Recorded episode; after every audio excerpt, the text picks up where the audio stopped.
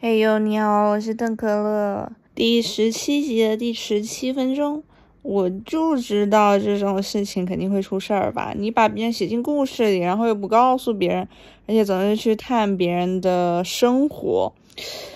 虽然说有些人可能真的不太介意吧，但是我还是觉得说一声会比较好，别人会觉得啊，你没有恶意，你只是好奇别人的生活，或者你只是在找素材而已。然后没什么，打一声招呼就好了。就是就这种不说的话，其实后面会出越来越大问题，而且人跟人之间的信任感会下降吧。信任这个东西就真的很难弥补回来的。看了《二十捕获二》的第十九集，然后有两个让我印象挺深刻的点。第一个是齐颂辞职了之后，然后跟江小果不是他们最后一天嘛，然后下班一起走，然后齐颂说：“你不要哭丧着脸嘛，我们又不是说再也不见了，以后还是有机会见面的嘛。”然后江小果说：“就是我们之间就不要说这些场面话。”哦，然后他一说这个，我一瞬间就 get 到他的点，就是这种话。说是这么说，但我们都知道，只要没有了像在同一个公司、同一个学校的这种连接之后，真的朋友朋友之间很难再谁约谁有什么借口约出来了，大家就会很潜规则，或者是大家都互相的默许了。默认了，然后渐行渐远了。以前的时候，就是上学的时候，会觉得跟同学、跟朋友就是永远都会在一起嘛。但是你换了班，你升了一级，甚至是换了个学校之后，就发现好像没有那么容易约出来了。他们总会认识新的朋友，然后。你们要时常的保持一定的频率，这样的话，双方的生活才能更新的同步。甚至有的时候，你遇到一些大的事情，如果你不是及时跟他说，而是堆了好几件之后再说的话，你甚至有一种汇报工作的感觉，而没有了当时经历那种大事儿那首情绪，想要跟朋友抒发的感受了。所以，真的像江小果那样，大家都知道这种是场面话。而后他们又说了，就是过年的时候互相去对方家里拜年，这种才是叫真的连接。他们现在唯一还没有断的连接，可能就是他们老家父母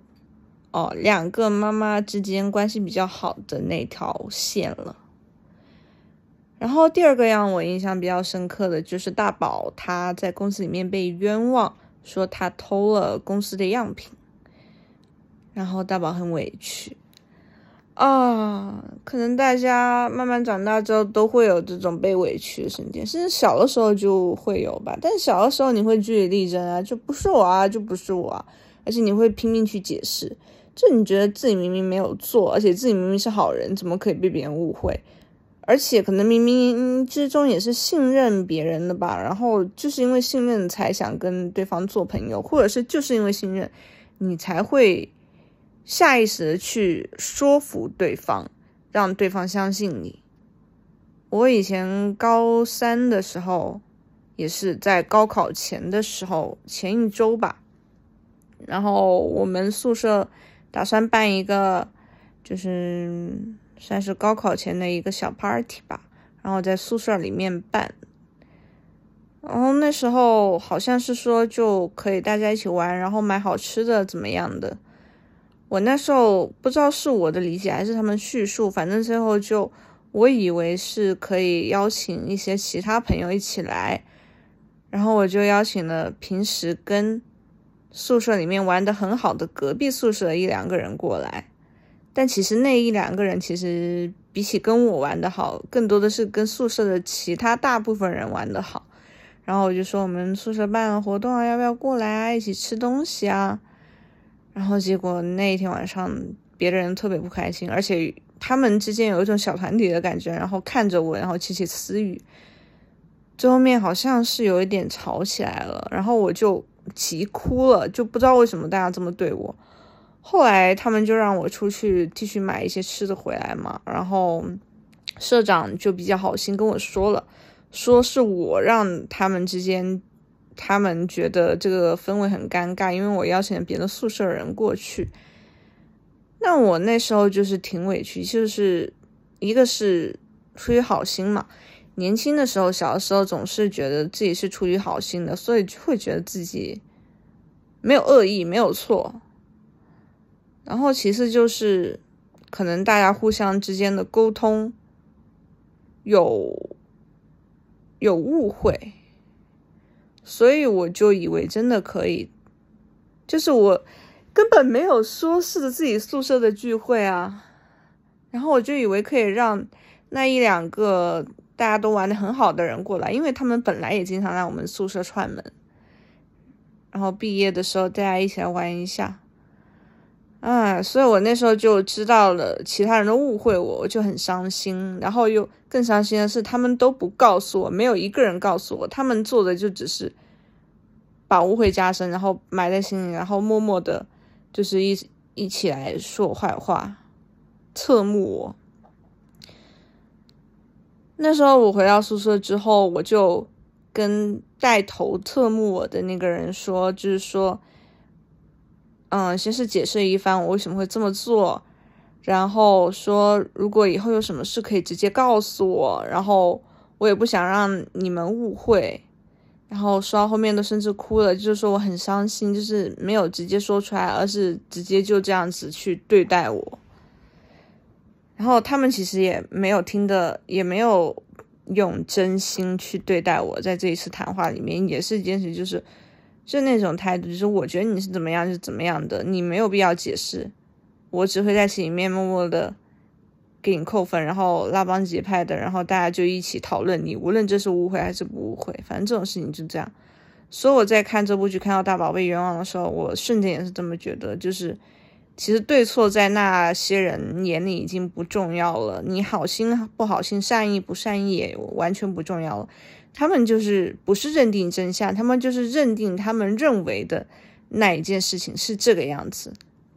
所以你怎么说都没有用。甚至会觉得，我就突然觉得是像梁爽这样子对待他们就好了。如果是梁爽面对这种事情的话，他应该就是。